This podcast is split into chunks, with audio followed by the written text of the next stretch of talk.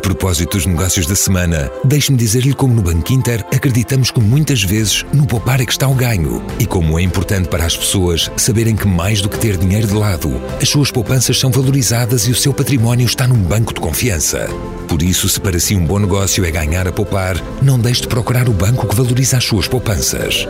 Banco Inter, patrocinador do podcast Negócios da Semana.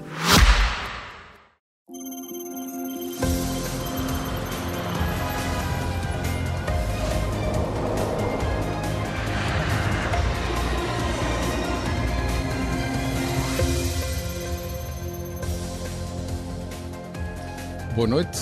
Abrimos com destaque para uma notícia relevante. O Ministério Público já recorreu para o Tribunal da Relação no sentido de serem revistas e agravadas as medidas de coação dos arguídos do caso influencer. O jornal O Nascer do Sol revela que, na argumentação do recurso dos procuradores da República, Hugo Neto, João Paulo Centeno e Ricardo Correia, Ricardo Correia Lamas, eles insistem que os indícios configuram a prática de crimes de corrupção e prevaricação além do tráfico de influências. As áreas em investigação incidem sobre os negócios do lítio, do hidrogênio verde e da construção de um megacentro de dados em Sines. Recorde-se que o juiz Nuno Dias Costa tinha reduzido as medidas de coação propostas pelo Ministério Público, pelos procuradores, e afastado as suspeitas dos crimes de corrupção e prevaricação. Os juízes desembargadores da relação vão agora avaliar não só o tipo de crimes em causa, mas também as medidas de coação, como o termo de identidade e residência e o pagamento de caução, podendo aplicar ou não outras formas mais gravosas de coação, como pediam inicialmente os procuradores do Ministério Público. É com esta notícia que lançamos o tema da semana. Pedro Passos Coelho afirmou que o governo se demitiu por indecente e má figura. O Partido Socialista reagiu com críticas ao antigo Primeiro-Ministro e ao PSD. Entretanto, Durão Barroso já veio a público dizer que o caso judicial, que levou à admissão do governo, é muito mau para a reputação do país e para a confiança dos investidores estrangeiros. Arranca assim a campanha eleitoral para as legislativas de março, num ambiente de forte crispação entre PS e PSD, entre a nova liderança socialista de Pedro Nuno Santos e a liderança da oposição de Luís Montenegro. Mas será que quase três meses de discussão pública vão chegar para discutir os verdadeiros problemas do país? É uma pergunta minha. Teremos ou não a oportunidade de perceber quais são os verdadeiros planos dos candidatos a Primeiro-Ministro? Para garantir o crescimento económico e a competitividade do país? Que partido ou partidos apresentam o melhor modelo para garantir a subida dos rendimentos, a qualidade dos serviços do Estado e o nível de vida dos portugueses? E afinal, quem vai proteger as empresas e assegurar um ambiente de negócios que atraia o investimento nacional e estrangeiro? Estarão Luís Montenegro e Pedro Nuno Santos à altura destes importantes desafios? São os temas para a conversa e para o debate Convidados desta edição, nos estúdios da SIC em Passo de Arcos, Catarina Castro, analista de mercados, comentador SIC para assuntos financeiros e económicos, e também Peter Vilax, gestor, economista, empresário, presidente da Associação Portuguesa de Empresas Familiares. Nos estúdios da SIC em Matosinhos, Oscar Afonso, economista, professor universitário, diretor da Faculdade de Economia da Universidade do Porto. Meus senhores, obrigado a todos pela vossa disponibilidade.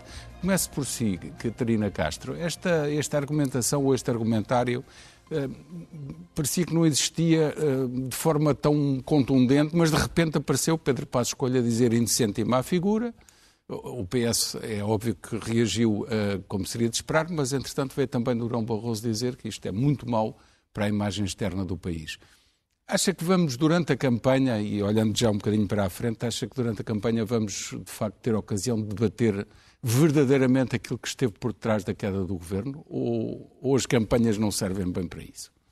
Bom, uh, Zé Gomes, o, o, para já, o que deveria acontecer em termos de campanha, aquilo que é útil para o país, é que se debatam programas uh, concretos uh, para o país e, portanto, não necessariamente que se vá analisar aquilo que pertence à justiça e apenas àquilo que seja a própria averiguação dos casos e das situações eh, que levaram exatamente a esta queda do governo. Não querendo interromper, mas são parentes, mas está em causa também aquilo que é uma informalidade na atribuição de licenciamentos, enquanto a maioria das empresas espera e desespera por esses licenciamentos. Certo. Eu penso é que o ponto crítico do país é tão grave neste momento que uh, os mercados financeiros simplesmente não tiveram uma reação a este dano reputacional que Durão Barroso hoje veio dizer, ou veio reforçar a ideia que Pedro Passos Coelho já tinha também aqui, uh, já tinha mencionado, uh, apenas e somente porque os mercados financeiros estão todos eles a fazer uma reprecificação daquilo que é o contexto de dívida pública internacional. Ou seja, o que é que isto quer dizer? Quer dizer que a nível de mercado de obrigações, os principais países soberanos, as 10 anos de maturidades, estão todos com quedas bastante significativas no último mês, nomeadamente os Estados Unidos já estão com os 10 anos abaixo dos 4%, no caso da Alemanha já estamos inclusivamente abaixo dos 3%, com bastante amplitude, e a dívida pública portuguesa acompanhou exatamente este percurso internacional. Isto não significa que não haja um dano reputacional significativo e Durão Barroso tem muita razão em chamar a atenção a este facto. Agora, o que é que deve ser debatido, penso eu, do ponto de vista de concretização da campanha eleitoral? O que é que de diferente tem cada um dos candidatos a apresentar ao país? Qual é o modelo? Qual é a sua implementação e qual é a estratégia de crescimento para o país e de garantir que este dano reputacional consegue realmente ser colmatado no dia 10 de março. Já lá vamos, mas as, as, verdadeiras razões pelas quais houve a queda do governo também são importantes de debater, porque isso uh, uh, explicará aquilo que aconteceu, do bom ou do mau da governação que existia, e se quem aí vem é capaz ou não, ou, ou é suscetível ou não, de repetir os mesmos erros. Naturalmente, e naturalmente também o enquadramento de quem está também a personificar ou não lados que possam estar a acompanhar esta mesma queda do governo. E, portanto, isso não, não, é, não é que não seja um fator importante, não deve ser a centralidade do debate e aquilo que é apresentar ao país. Mas, como já vimos, os ânimos estão exaltados. Estão. Eu penso que deveria existir talvez alguma moderação no sentido de começar ou retomar aquele, aquele que é o diálogo de construção de como é que se relança crescimento para o país. Não, se, não nos podemos contentar com 2% de crescimento do PIB para o país, quando o PRR em si já garante esses mesmos 2%. Portanto, alguém que diga eu pretendo que Portugal cresça 2%, está apenas e unicamente a dizer que, que iremos crescer 0% com um PRR por trás. E é não isso, esse é o é objetivo. isso que tem acontecido. Mas não é esse o objetivo para o país. Ou seja, o objetivo do país poderia ser perfeitamente uh, voltar para um modelo dos 4% ou 5% de crescimento, tendo um PRR por trás. Esse é que é o real valor da alavancagem daquilo que são os fundos Essa é que tem possíveis. que ser a ambição. Essa é que tem que ser a ambição. Essa é que tem que ser a ambição. Muito bem, mas eh, Peter, eh, ainda em relação ao início da nossa conversa, haver uma queda de um governo não é todos os dias, pelas razões que foi. Houve anteriormente, porque o governo era minoritário e o orçamento não, não passou, sabemos todos da história, não tinha a ver com esta factualidade ou indícios desta factualidade. Considera uh, também que isto é especialmente gravoso a ver estes indícios e eles devem ser esclarecidos?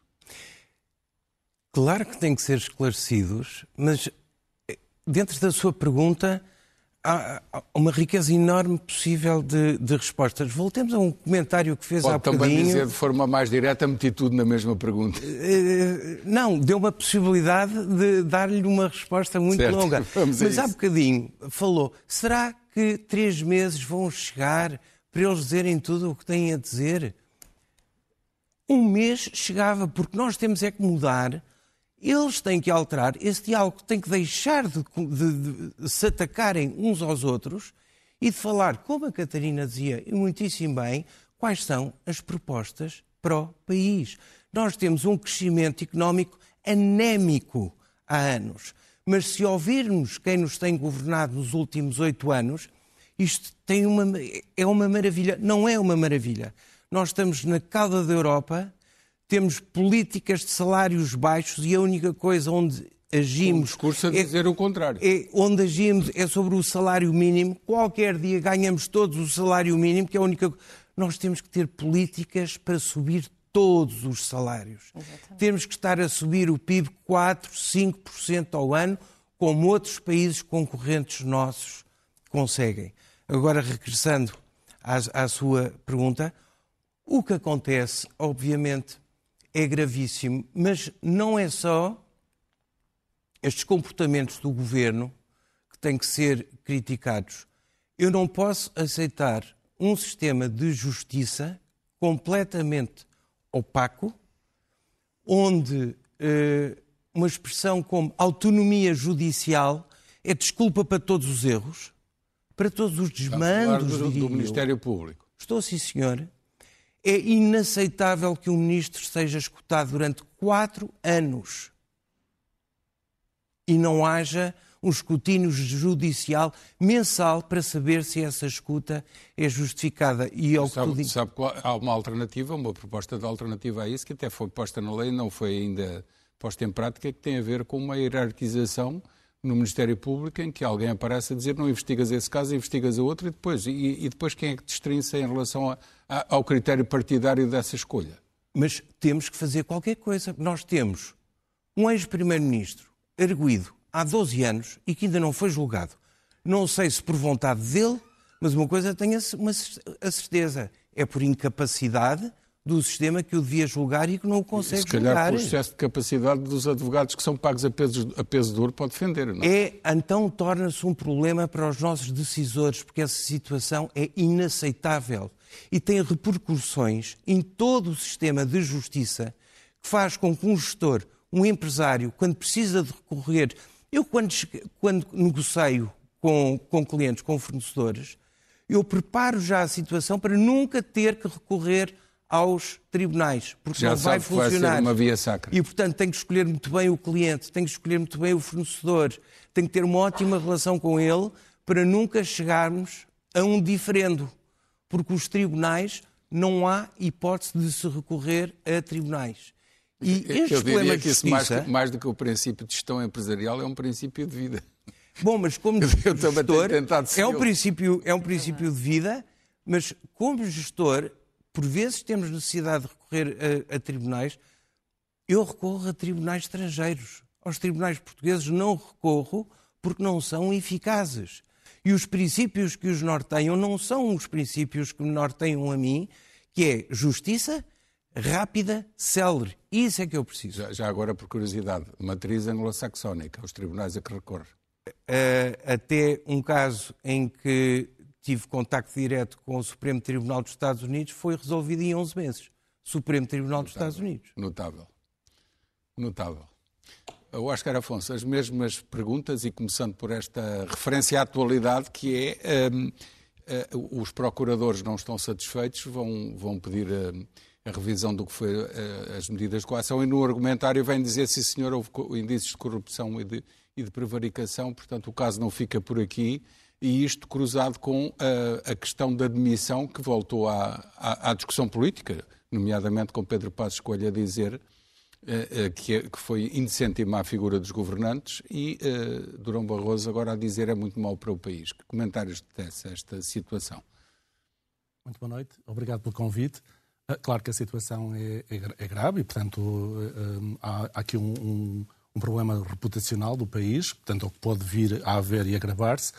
Uh, mas eu, eu, não sei, mas creio que o Pedro Passos Coelho, quando se estava a referir, ou quando fez essa afirmação, referia-se ao caso, mas também se referia um, àquilo que, na perspectiva do próprio, um, correspondeu, portanto, a um empobrecimento do país por falta de reformas, uh, que implicando cada vez maior dependência do país do turismo e dos fundos europeus, que vão escassear, como nós sabemos, a partir de 2026. Eu creio que ele também se referia, se referia a isso.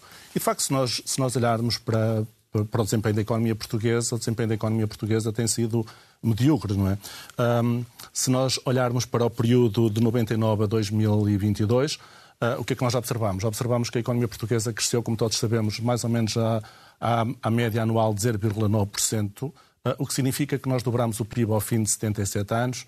Uh, a, média, a média da União Europeia, que parte do nível de PIB muito superior ao nosso, um, cresce a uma taxa de 1,5%, cresceu neste período a uma taxa de 1,5% ao ano, o que significa que dobra o PIB ao fim de 46 anos. E os países do leste europeu, que entraram mais tarde do que nós, em 2004, que receberam muito menos fundos, crescem ou cresceram mais ou menos a taxa de 4%, o que significa que dobram o PIB a, ao fim de 17 anos. E, portanto, é isto que nos. Que, portanto, é este empobrecimento do país também é que, que, que, que suponho eu que Passos Coelho se referia. Já agora, por exemplo, em 2015, nós estávamos na 18ª posição com 77,5% do PIB da União Europeia. Em 2022, portanto, o último ano com dados, eh, estamos eh, com 77, na mesma, na mesma, no mesmo valor, 77,5. Se usarmos dados da população do INE, então ainda estamos mais abaixo, com 76, mas caímos para a 20 posição. Porquê? Porque, entretanto, fomos ultrapassados por países do, do leste. Um, e, portanto, é isto. Portanto, é isto que tem acontecido, uh, sendo que em 99 estávamos na 15ª posição, com 85,2% do PIB da União Europeia. Portanto, já agora, se nós, quiser, se nós quisermos, por exemplo, passar para a mediana, não é? Uh, para a 14 posição, por exemplo, em 2033, uh, de facto, nós, como dizia a Catarina, temos que crescer acima da média da União Europeia 1,6 pontos percentuais.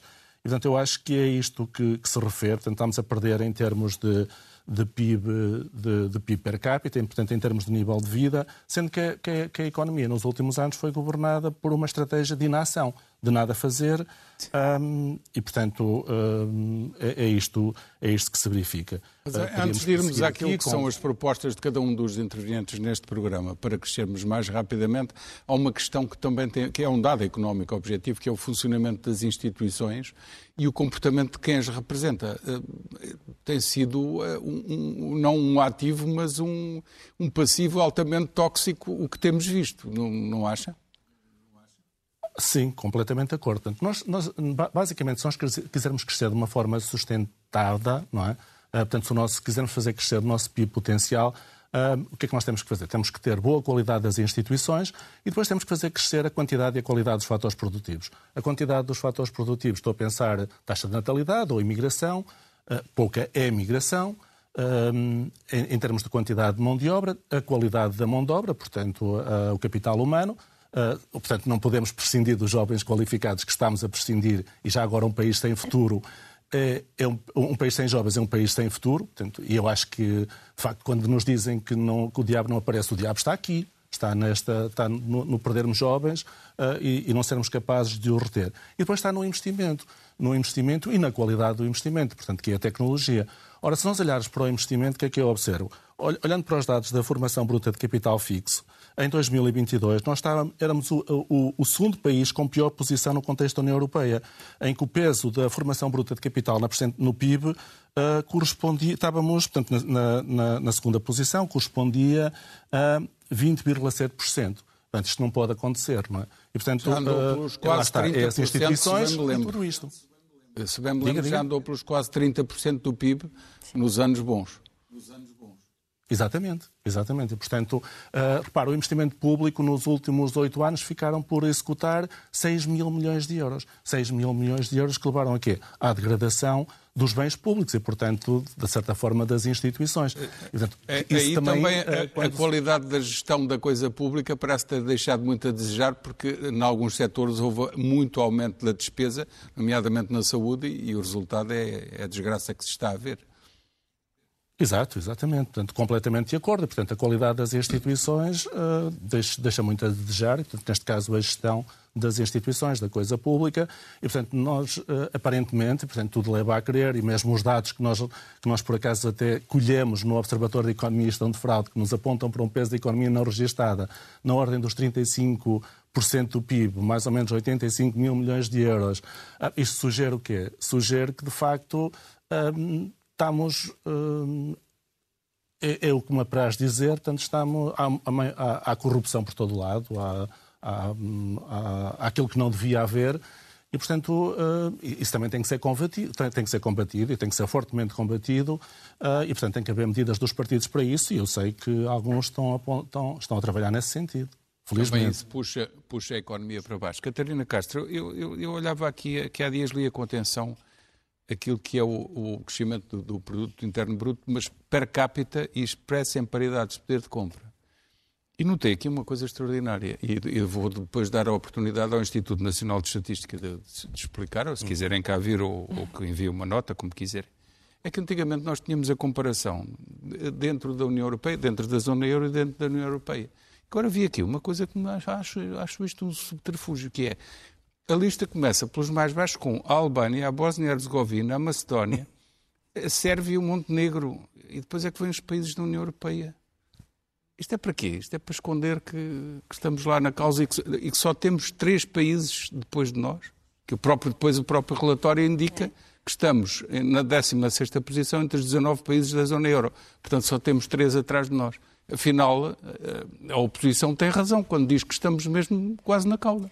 E eu acho que a expressão o diabo está, não está aqui, mas, mas está efetivamente, não é? E, portanto, a realidade é que este relatório mostra duas coisas. Primeiro, que vamos chegar ao próximo ano na celebração dos 50 anos do 25 de Abril com o maior rácio de pobreza do país, alguma vez alcançado, e com um problema ainda mais grave para o futuro, que é o, a capacidade de geração de prosperidade que um português tem hoje em dia está no menor valor de sempre.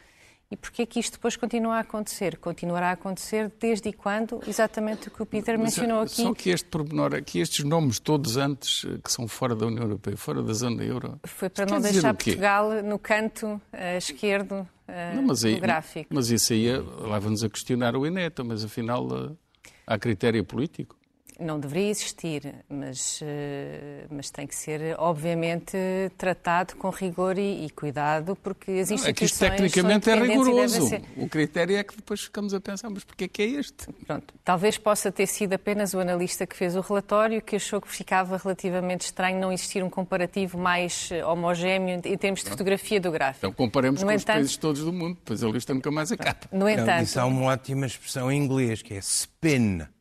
É. Isso é manipulação.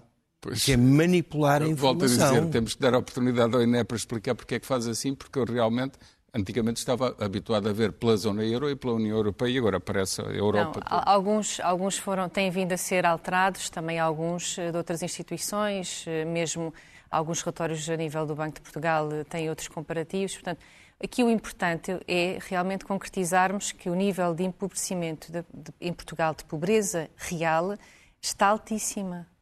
E o nível de capacidade de gerar prosperidade por cada indivíduo é a mais baixa de sempre e uma das mais baixas da União Europeia. Mas isso Portanto, choca de frente com o discurso oficial.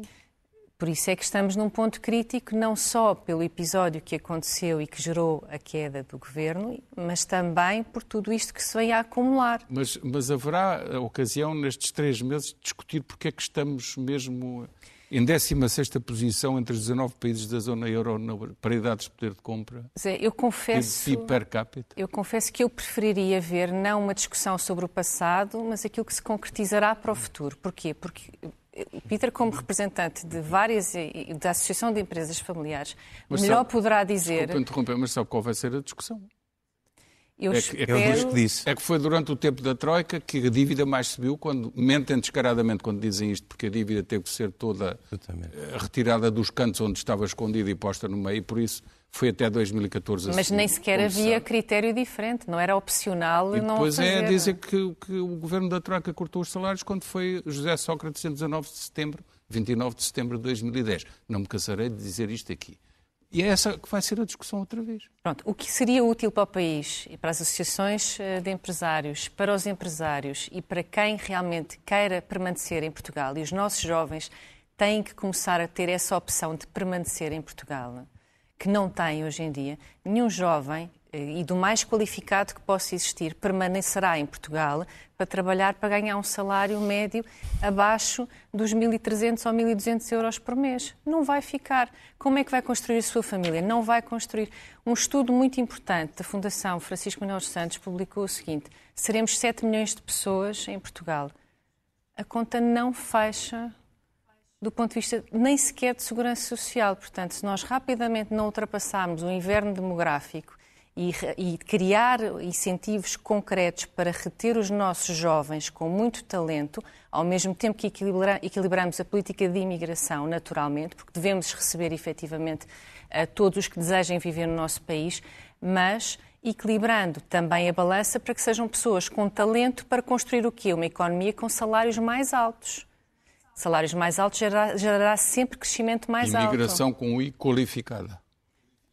Idealmente, Idealmente, sim, mas não discriminando, certo. naturalmente. Sim, mas, mas é um dos critérios para aceitar a imigração. O, o Deixe-me só sim, fazer sim, esta parte. O problema é que a análise cirúrgica que está a fazer não ganha votos. Esse é o grande problema, não só da democracia em Portugal, em todos os outros países democráticos também, que as eleições, o sistema, o sistema democrático transformou as eleições num sistema de suborno do eleitorado. Suborno legal. Absolutamente legal. E, e digo já, e alta, qualquer outra das alternativas é pior. Nós temos que encarar as fraquezas da democracia, e eu sou democrata até ao tutano, nós temos que encarar essas fraquezas de frente e todos os partidos, para que se deixem de se atacar uns aos outros, para tirar. Uh, uh, para, para, aproveitar essas fraquezas, nós temos que andar para a frente, nós temos que deixar, ou esse livro do, do, do, do Carlos Tavares, em cuja apresentação tivemos hoje, uma análise brilhante. Nós não passamos das análises já, brilhantes. Já o vamos mostrar aos espectadores, sim. Não, nós, nós temos que passar das análises brilhantes. Temos que ir para as soluções. Este governo está em gestão corrente estes últimos dias. Ele já está em gestão corrente há oito anos, que eu saiba. O que é que ele fez? Navegação de... à vista, é isso? O, o, o, que era o curto prazo era, era às 5 da, 5 da tarde de hoje. O que é o médio prazo? É sexta-feira. Mais do que isso, longo prazo não existia. Portanto, é uma completa navegação à vista e os próximos governantes quaisquer que pois, sejam. Mas vamos precisamente uh, à pergunta sobre as pessoas em concreto. Todos sabemos quem elas são, neste momento já sabemos. Sim, Pedro Nuno Santos, Luís Montenegro, Exatamente. um ou outro irão governar, ou melhor, irão tentar governar o país. Perfil de um deles, Pedro Nuno Santos, uh, está consciente destes desafios da economia e da necessidade de crescimento e da maneira de lá chegar? Eu acho que ele está consciente, perfeitamente consciente dos desafios em relação às soluções e aos métodos, para mim, ele é completamente imprevisível. Eu não consigo entendê-lo. Ele, quando apresentou a sua candidatura no, no Largo do Rato, fez referências a empresas e empresários muito boas. Eu fiquei entusiasmado com o que ele disse sobre uh, uh, as empresas. No dia seguinte está a falar sobre o controle estatal de certos setores da economia. Ou seja, não dá a bota com a perdigota. Ou será que ele está a tentar agradar a gregos e a troianos?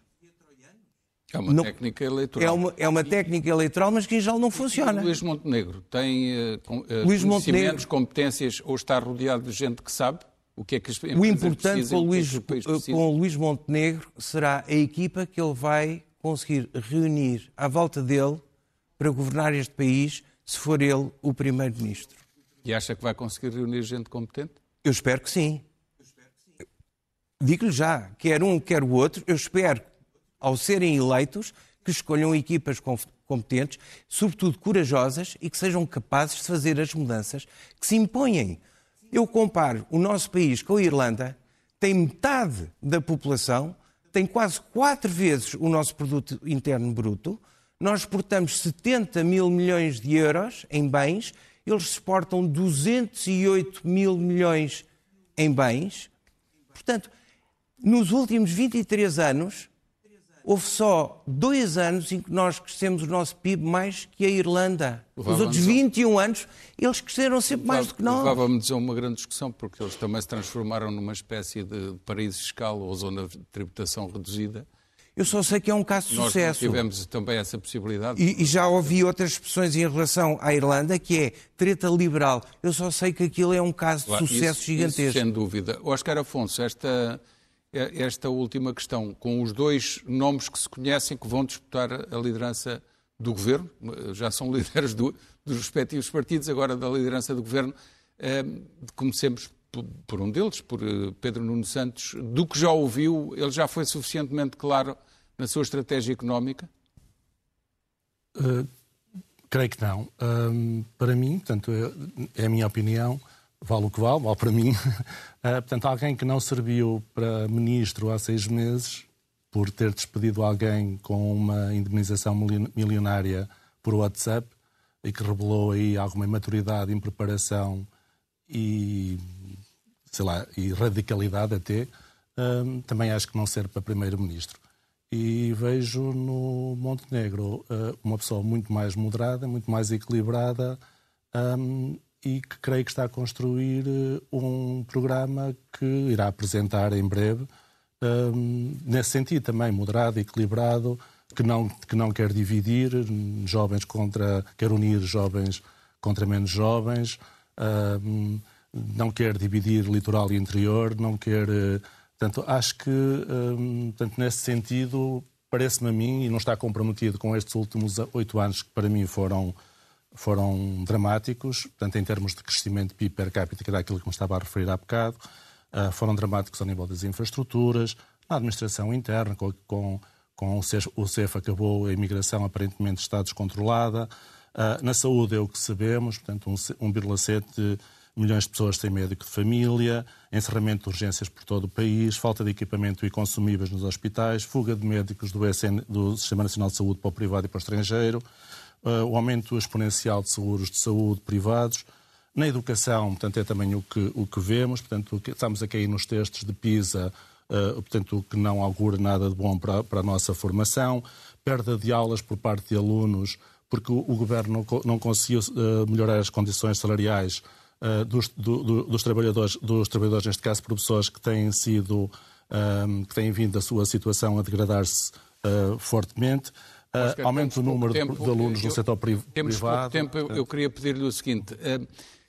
O que é que o novo Primeiro-Ministro e o novo Governo, quais são as duas ou três medidas essenciais para relançar o país, relançar a economia e, e garantir futuramente crescimento do rendimento que deveriam adotar logo de início?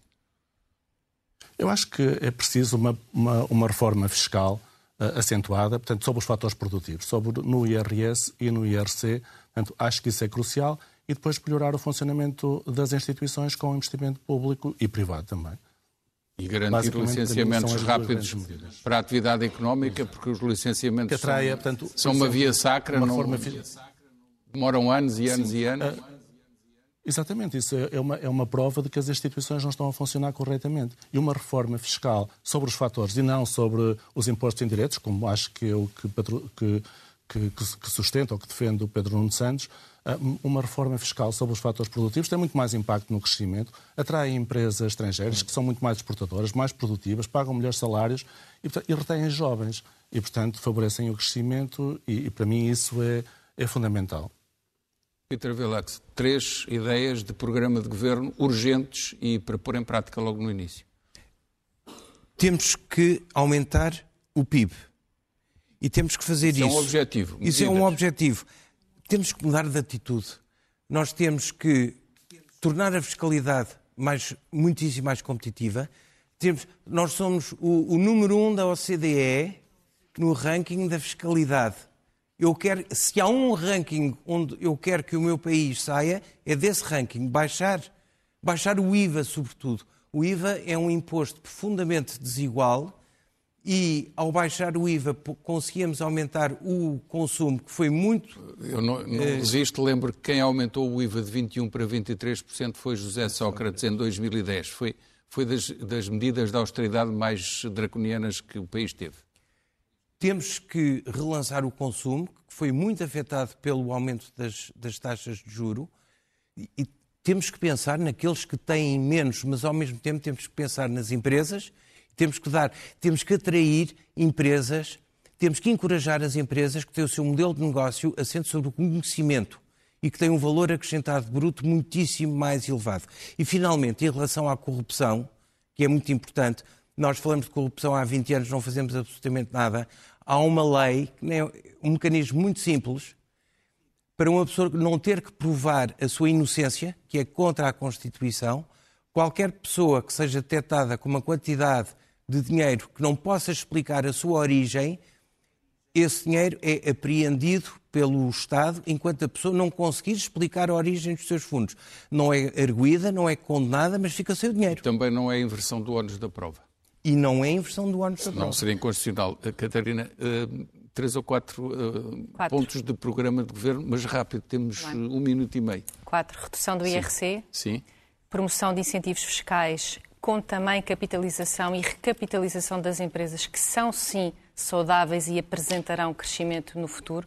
Não precisamos de manter empresas zombies, também não é esse o objetivo de uma economia que precisa de escala, precisa de empresas com escala. Três. Três reativação da diplomacia económica muito importante para atrair capital e que foi feito durante longos anos e que foi perdido nos últimos oito anos. Uhum. E quarto ponto, que são dois em um, simplificação de processos, porque quanto mais simples forem, menos corrupção e menos espaço para corrupção Trans existe. Licenciamentos transparentes.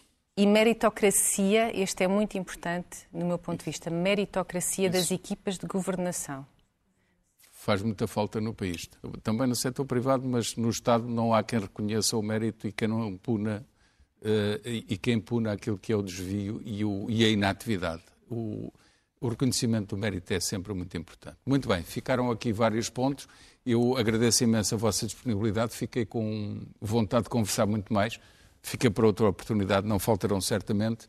Vou ainda uh, apresentar algumas propostas de leitura que me parece muito úteis. Uma delas, uh, precisamente, de Carlos Tavares e de Sara Monteiro, Um Caminho para Portugal, uma política económica integrada para a produtividade, a inovação e o crescimento, é da Fundação AEP, AEP Sedes e Vida Económica, fica a proposta de leitura, precisamente apresentada hoje. De Peter Furtado, da Universidade de Oxford, a grande história das revoluções, as causas, o significado e as consequências das maiores revoluções mundiais, do Clube do Autor. Do meu amigo médico e escritor Jorge Paulino, A Cor das Cerejas, da Nobreza de Sintra à Ira Revolucionária de Paris, um romance histórico da editora Ideia Fixa. E também da editorial Presença ao Paraíso, de Anya Yanigera, autora do best-seller mundial de uma Pequena Vida, como disse, da editorial Presença. Ficam as propostas. Muito obrigado pela vossa atenção. Um Feliz Natal e um próspero Ano Novo. Em breve voltaremos à antena. Obrigado mais uma vez.